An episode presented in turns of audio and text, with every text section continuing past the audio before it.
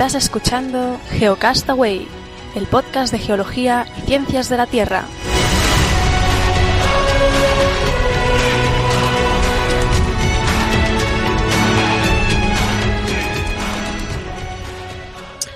Saludos genófragos del mundo, bienvenidos al Geocast semanal. Hoy es 10 eh, de febrero del 2016, volvemos con Vicente, ¿qué tal? Después de una semana que no pudimos quedar, ¿eh?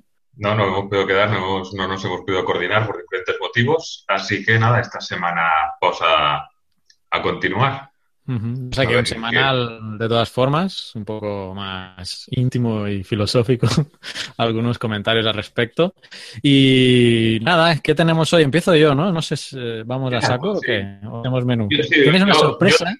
Me has dicho, tengo, una sorpresa. Tengo, una sorpresa para ti, porque he encontrado una, un artículo que explica una cosa un programa que tú sueles usar, que no sé si conoces, igual ya lo haces y te está muy bien, pero lo voy a, ya, cuando llegue que va a ser en mi primer bloque, ya, ya te lo digo. Y luego tengo un batiburrillo, para variar, un batiburrillo de noticias. Vale.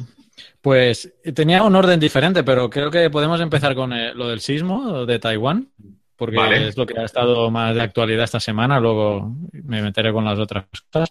Pero mm, si quieres puedes ir compartiendo tus fotos que tengas por ahí de pincho a ti. Eh, recuerdo que estamos en YouTube en directo y, también pues eh, en audio y intentamos narrar un poco lo que vamos poniendo aquí en, vídeo. Esta semana hemos tenido... Son fotos, Perdona, ha sido básicamente para lo que los que nos están solo escuchando, son fotos casi todo del, bueno, del sismo, casi todas centradas en, supongo vas a comentar ahora, en el edificio que, que, se cayó. ¿eh? Es decir, que son de la prensa escrita normal y corriente, no tienen Sí, es un sismo de, ha sido de 6.4 de magnitud y por lo que he estado leyendo, pues han sido de 20, de 20 kilómetros de profundidad hasta la fecha. Y no sé qué datos tienes tú. Mm, he estado viendo que había ya unos 23 muertos y unos 505 eh, heridos. Eh, y como decías, todo se, casi todo se focaliza en esta imagen que estamos viendo a los que estéis en YouTube, que se llama, es un edificio que se llama Wei Wan Jinlong, ese es el nombre del edificio, y que esta mañana, viendo las noticias, acabo de ver que, mm, que han detenido al que lo construyó. Eso es lo que iba a decir, también aquí las noticias de mediodía de, España. Ha salido. Sí, es que yo estaba viendo la televisión española internacional también y, ha salido eso. Yo he visto algunas fotos, no sé si tienes más, eh, más información de que había como unas latas de aluminio entre las entre las vigas o entre la entre los eh, pilares. No sé si has visto tú esas fotos y si eso era algo general de todo el edificio, pero alguna noticia sí se focalizaba en esa como una columna que estaba hueca al parecer y dentro había unas latas de aluminio y, y la gente pues se ha se ha centrado un poco en eso para criticar que, la obra está mal, mal hecha. De hecho, ha sido el único edificio que se ha volcado completamente, creo. Es que tengo varias, no sé si se está viendo algo o estoy pasando demasiado rápido.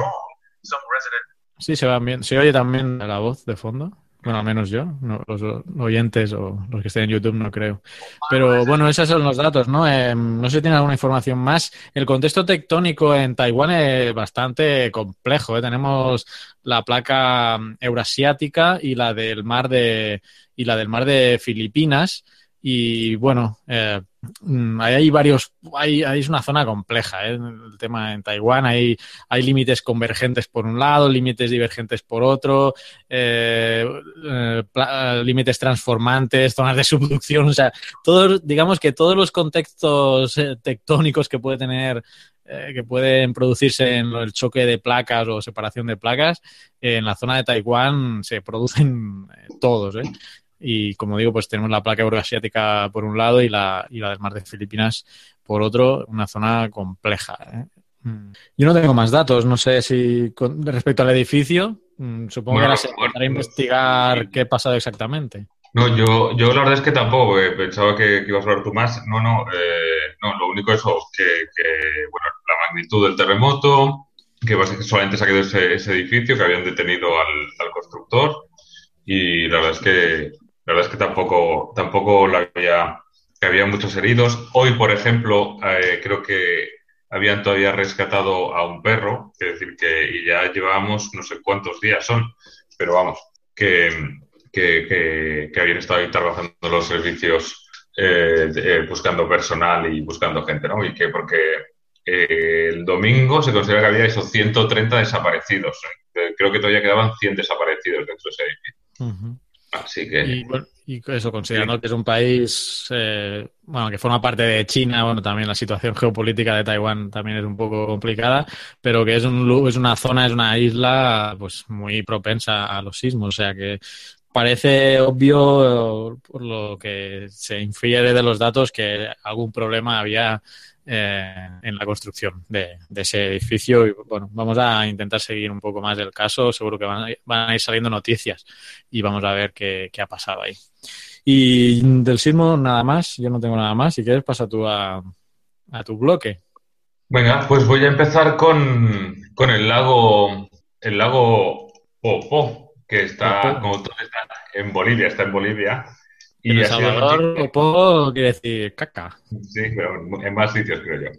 Pero aquí está en Bolivia, son tres imágenes que, que se pueden observar, que creo que son de abril del 2014, julio de 2015 y enero de 2016 y que han sido tomados con un satélite de la Agencia Espacial Europea, de la ESA. Eh tenía una extensión de unos 3.000 kilómetros, era de agua salada y tenía tres metros de profundidad. La última vez que se secó, es decir, que está en una zona árida con especiales características y de, aridez y, de y, con varias montañas, una zona montañosa. Y entonces no, que se haya secado, que haya perdido el nivel, no es la primera vez que ocurre, ¿de acuerdo? Eh, pero bueno, es lo que pasa que esta vez se, que se, se prevé, se prevé que, que vaya a ser para más que pueda tener más, más tiempo, ¿no? que sea más difícil de recuperar el nivel. No sé si lo he dicho, tenía tres metros de... Aquí en el Google Earth estoy poniendo donde está. Tres metros de profundidad y estaba en una zona de una humedad, un humedal reconocido. Y bueno, las principales causas es la minería y la agricultura, la extracción de agua para minería y agricultura, pero también combinado con la, con la sequía ¿no? de estos dos años que hemos hablado en algún semana del 2014 y el 2015 han sido años especialmente secos en general, ¿no? En general a nivel global. Pero bueno, aquí por el efecto del niño la sequía se ha notado y entonces hace que sea difícil eh, la recarga o que piensen que, que, además han afectado los niveles de los acuíferos están bastante afectados y, y por tanto no son muy optimistas en cuanto a, a cuándo se va a volver a recargar digamos el, el acuífero y va a volver a tener agua hay, que pensar que hay, hay muchas familias que viven, hay pescadores que viven eh, alrededor de este, de este lago, ¿no? Y por ejemplo, creo tengo aquí una foto que creo que salía un. A ver si la busco. Es una parecido al caso del mar de Aral, ¿no? También, para algo parecido. Sí. Eh, vale, esta foto, a ver si la, lo podéis ver. es simplemente es es una, una, un bote en medio de un desierto total. Es decir, que no sé si se ve, si se aprecia aquí, esto es, una, es, una, barca y está en medio de un desierto, ¿no? Porque obviamente se ha, se ha evaporado el lago. Sí, sí, pues igual que el mar, el mar, de Aral, igual, igual. Entonces esto. Y con esto pasamos, no es a la sorpresa, tampoco es una gran sorpresa, pero vamos, es que como tú, el, el curso de Google Earth, y a ver, he encontrado, a ver, mira, lo que he encontrado es una página que te explican para, eh, con pasos sencillos y utilizando un programa que se llama Google Sketch, el SketchUp, eh, que no es muy difícil de utilizar, yo lo he utilizado para otros proyectos, es meter las, las secciones eh, geológicas en el Google Earth. ¿De acuerdo? No sé si los que lo estás, se está viendo. Sí, sí, sí. Sí, sí. Eh, bueno, simplemente para los que nos estéis escuchando, son, son las típicas secciones, además que esto no sé si es tomografías y tal, pero se pueden hacer cortes geológicos, los, los geolocalizas, ¿no? Está explicado aquí un poco las cosas que se pueden hacer, lo que necesitas, que básicamente es el Google Earth y el SketchUp, y entonces, ¿qué te dice, no? Te dice los pasos, ¿no? Si tú tienes hecho tu perfil geológico eh, que lo puedes tener en, un JPG o en, una imagen de foto, lo importas al, al, SketchUp, que es, para lo que no estáis viendo es esta, está aquí, es un programa que se utiliza por ejemplo, para hacer edificios y todo eso y poder meterlos, por ejemplo, en Google Earth, no sé si habéis fijado algunos edificios que están puestos, eso se puede hacer a través del, del SketchUp, es muy intuitivo, muy fácil de usar, pero una vez tienes una imagen, te permite también, digamos, eh, ponerla, jugarla en el espacio, la pones de pie, la tienes que escalar, como lógicamente, y tienes que asignarles unas coordenadas, que se le puede asignar coordenadas. Una vez está asignado ya las coordenadas, está escalado, se importa al, al Google Earth y ya lo tienes en, digamos, en, posición y entonces, claro, pues tienes tus, tus cortes en el sitio. Cosas a tener en cuenta, pues que, como sabemos, a veces el, el Google Earth, la escala vertical, eh, puede, puede variar, la podemos exagerar, ¿no? Creo que hasta dos, ¿no? Me parece, Carles, puede ser, o a lo que queramos. Perdón, perdón. La, escala vertical del Google Earth se puede, se puede aumentar. Se puede exagerar, sí, se puede exagerar. ¿Hasta dos o hasta lo que queramos? Eh, no, se puede exagerar más de dos. No es el límite, sí que debe haber un límite, pero sí se puede hacer más del doble. Pero bueno, obviamente hay que tenerlo en cuenta los temas de escala, ¿no? Y ya está, ¿no? Si trabajamos con una escala diferente, la horizontal de la vertical. Pero, pero bueno, y aquí ya tengo, está explicado hasta con qué botones tienes que utilizarlo en el, en el SketchUp. Y, y, luego está, que, está en inglés, pero está, está explicado. Y eso, la aplicabilidad, todo eso. Y claro, obviamente, quien dice para hacer un corte geológico, pues ellos lo utilizan para, para, para, para diferentes cosas, ¿no? Pero, pero bueno, está ahí puesto. No sé si tú conocías esta posibilidad. Sí, sí, el SketchUp. De hecho, eh, por ejemplo, la, mm, yo he visto en SketchUp construcciones de plataformas petrolíferas construidas en SketchUp, pero claro, tú dices que es fácil de manejar, pero prácticamente es como hacer un diseño en AutoCAD, eso, ¿eh? depende de la de lo complicado que lo quieras hacer. Yo he visto plataformas petrolíferas al detalle, lo exportas y te lo ubica en el, en el Google Earth. El, SketchUp es muy, muy, muy sencillo. Yo he hecho, vamos, he hecho diferentes, 20.000 cosas hecho. sí, sí. pues ya te, ya te voy a mandar trabajo para, para que hagas cosas.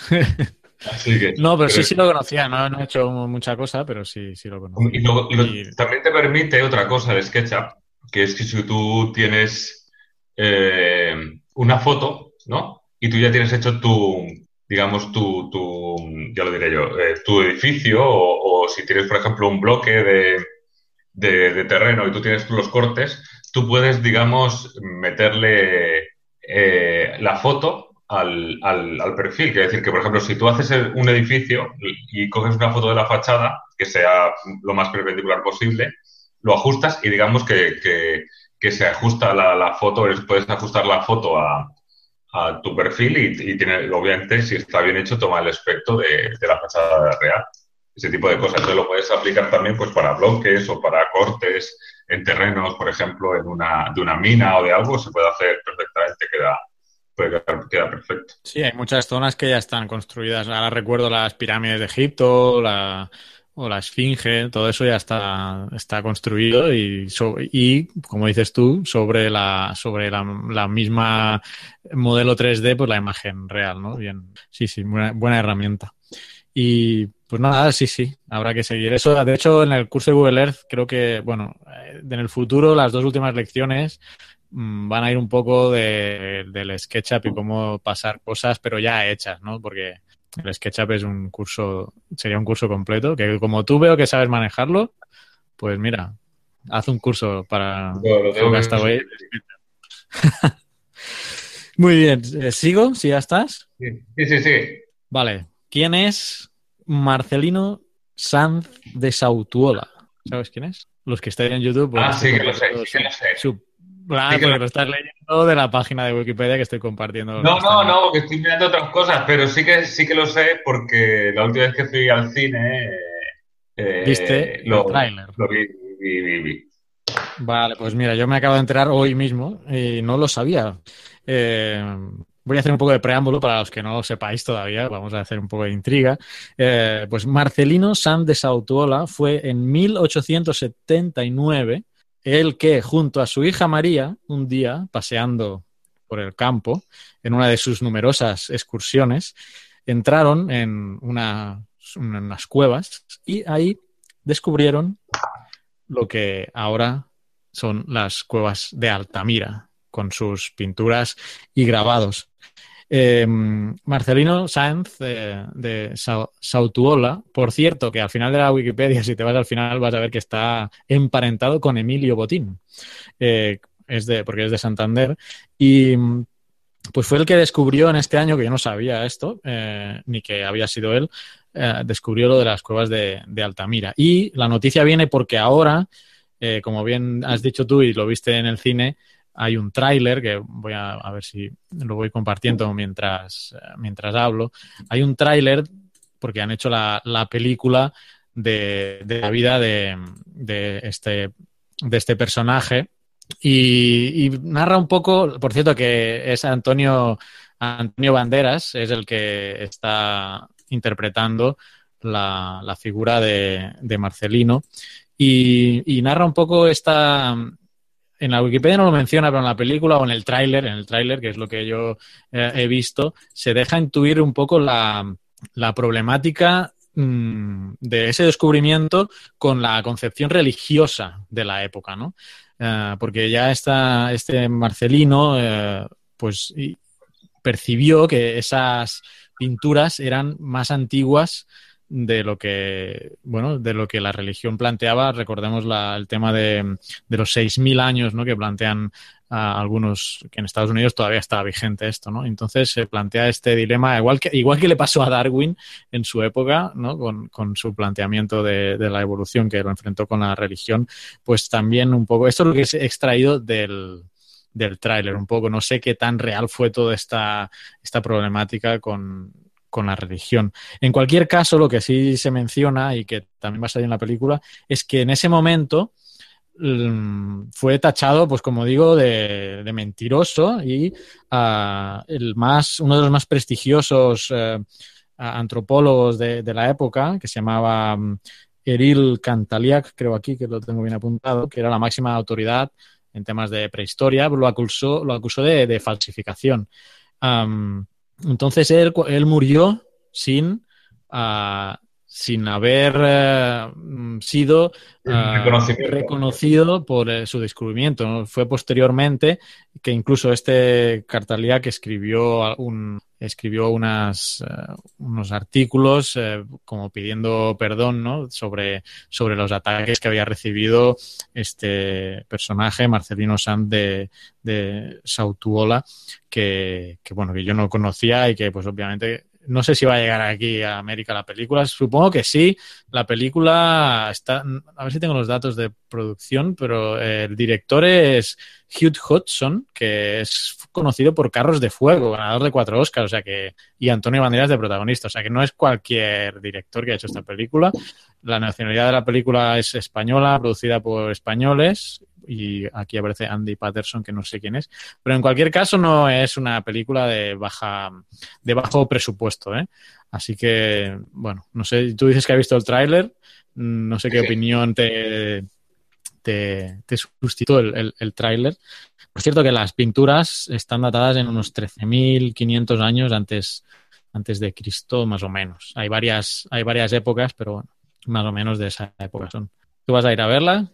No lo sé, estoy, estoy últimamente el cine me, me pilla muy lejos y necesita mucho tiempo, no, no. ¿Pero dónde viste el trailer? ¿Dónde lo viste? En el cine cuando fui a ver Star Wars. Star Wars sí que fui antes de Navidad y lo vi, ah, yo creo que No, y eso, ¿qué, qué opinión del tráiler al menos, de lo que sabemos del tráiler? Eh, no te puedo decir porque ya no me acuerdo. Me acuerdo de un par de cosas. Me acuerdo que era Antonio Banderas. Me acuerdo así un poco. Me acuerdo lo que dices tú de la lucha, sobre todo, digamos, con la iglesia y eso pero tampoco estaba. Él escribió, a raíz del descubrimiento, escribió breves apuntes sobre algunos objetos prehistóricos de la provincia de Santander. Y esto lo presentó como, bueno, como a, la comunidad científica y fue recibido, como decía, con indiferencia y hasta escarnio, eh, escrito aquí. Así que, bueno, no, no, no le fue muy bien. Y la que lo descubrió fue la hija, ¿eh? la hija, la hija de María. y pues creo que sí que sale la película de que...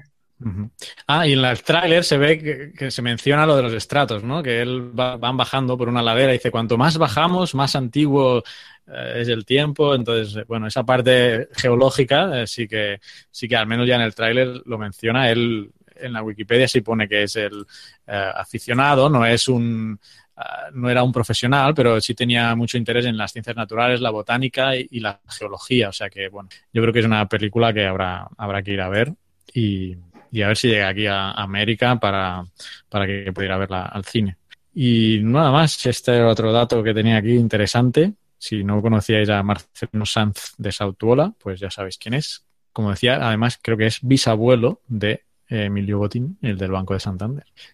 ¿Qué más? Pues nada, continúo yo. Voy a continuar con un bloque de noticias variadas que tienen bastante, algunas tienen imágenes, otras no tanto. Esta no tiene muchas, esta no tiene imágenes. Pero Ellen, eh, voy a hablar de Ellen Stofan, que es uno de, los jefes científicos de la NASA y que, bueno, da una entrevista al Washington Post y, lo que habla viene a decir que ya no es un tema de si vamos a encontrar o si existe o no existe vida, vida más allá de la Tierra, ¿no? Si existe eh, vida alienígena.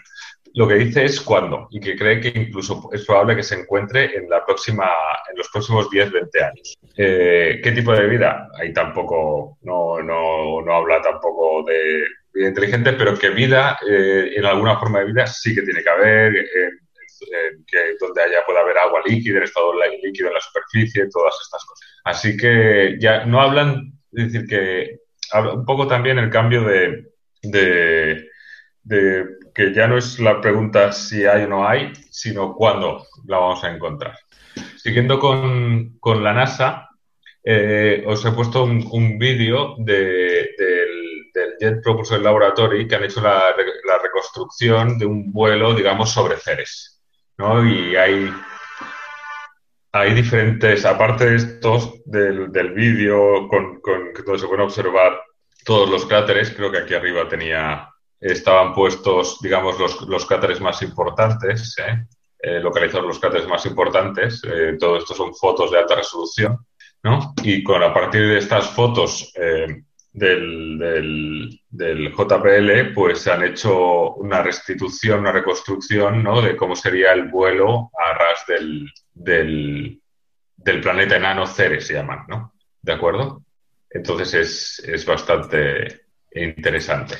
Y para terminar con este bloque de la NASA, quería poner este vídeo, que es un vídeo de, de, son imágenes satelitales de cómo ha evolucionado, cómo varía, ha evolucionado la, un mapa a escala global, eh, la huella de humana de la, calidad del aire. ¿De acuerdo? Entonces, huella humana, eso me suena a antropoceno. Por cierto que hay datos finales de la encuesta que mencionaremos en el mensual. Vale, ¿Cómo, ¿cómo va? Yo no lo sé, ¿cómo va? Ah, no sabes. No, es que ya terminó, ya si te digo cómo ha quedado... Es que voy ganando yo.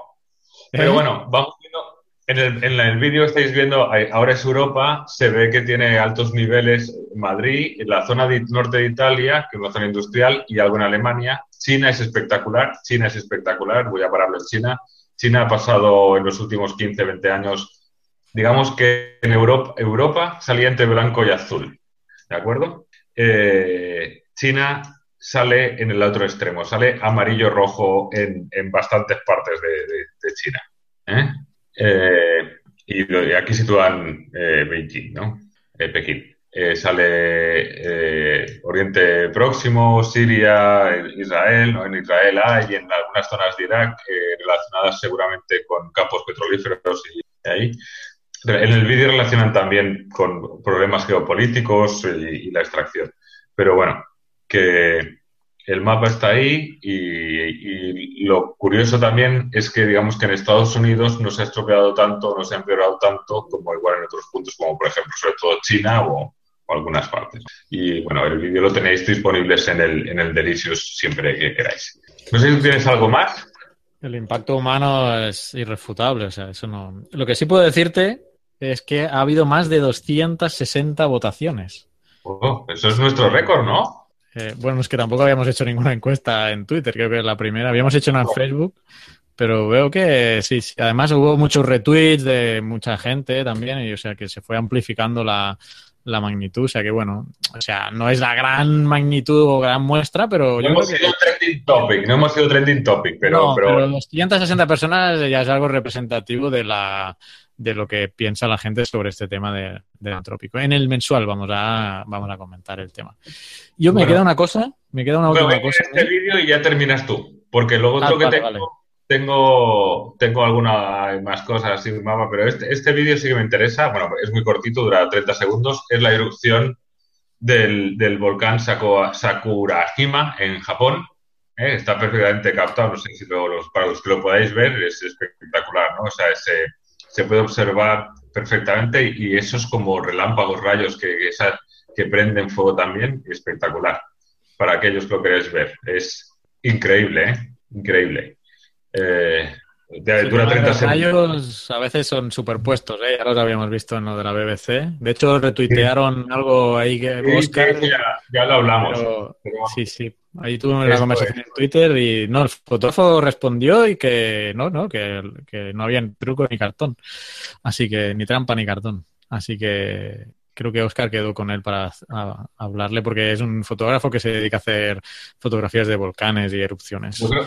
Yo creo, que estas, no, de la BBC hubo uno que, sí que lo difundieron como real y luego reconocieron que lo habían hecho eh, por temas posteriores de edición, de postproducción. Pero yo creo que este tiene, bastantes visos, yo creo de ser eh, verdad. Pero mm. bueno, ahí miradlo vosotros, los oyentes, lo que queráis, y ya nos decís que pensáis si esos relámpagos son ciertos o no son ciertos. Yo creo que sí. Sí, no, en este, yo creo que también, pero bueno, siempre pagan todos, ¿no? Por culpa de uno, pues ya te quedas con la duda de todos los demás. En cualquier caso, mi última noticia es acerca de, un proyecto que lleva el CREAF de la Universidad Autónoma de Barcelona y se llama mm, fenodato.net. Es un proyecto en el que están intentando eh, reclutar, dicho eh, mal, ¿no? Reclutar, están formando a gente para que les ayuden a generar más eh, sobre la fenología de diferentes lugares. Eh, entiendo que del mundo, no he leído, o sea, no, he visto que hubiera restricción, aunque lo estoy compartiendo a los que están en YouTube, la mayor parte de información es acerca de España.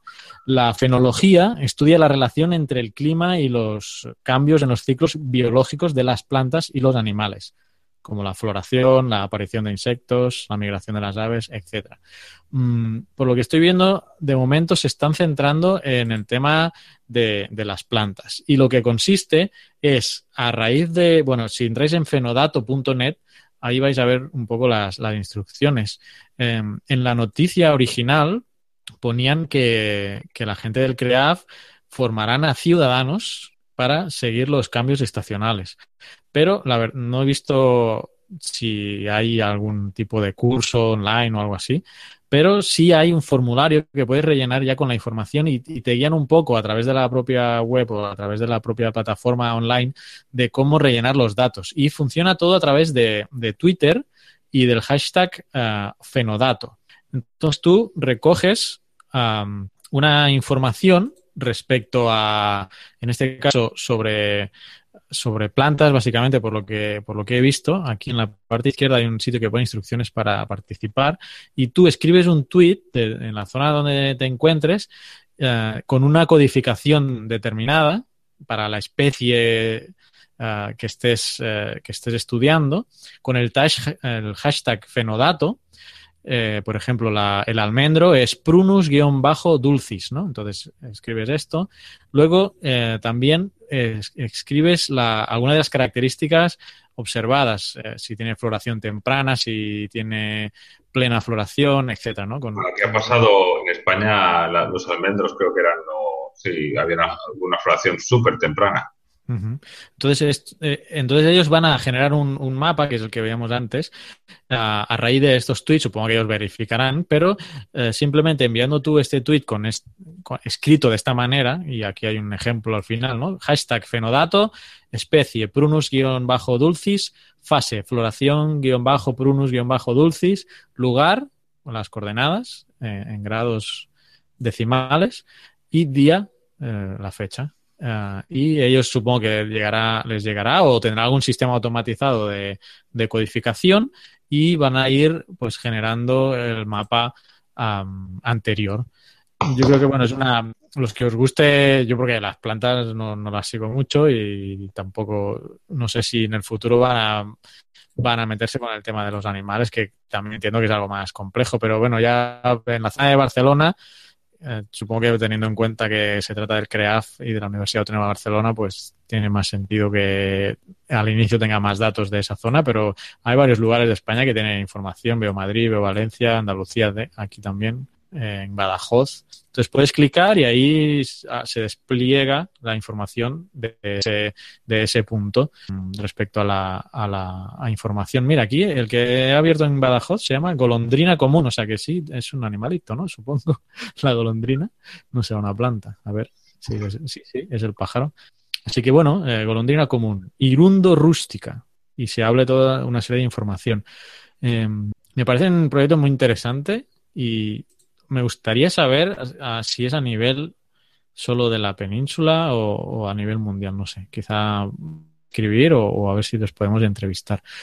En cualquier caso, entráis en fenodato.net y si os interesa colaborar con todo este tema de la fenología y, colaborar en ver cómo eh, se está cambiando o no esta relación entre el clima y los ciclos biológicos tanto de plantas y animales, pues ahí está, fenodato.net.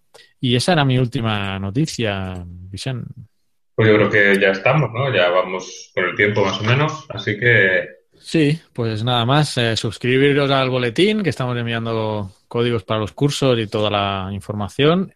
En dejarnos reseñas en iTunes, eh, que ya sabemos que no es la forma más sencilla de dejar una reseña en el iTunes, pero es el, digamos que es el directorio de podcast más global que existe y casi todo el mundo usa iTunes, así que si nos dejáis una reseña nos daréis más visibilidad y nos ayudaréis a difundir la palabra geológica y además entraréis en un sorteo de la, de la biografía de Isaac Newton. ¿eh? Y nada más, Vicente. Ah, creo que pues hasta la semana que viene, a ver si, si nos cuadran fechas y no tenemos el mismo problema que la semana pasada. Así que adiós. Adiós.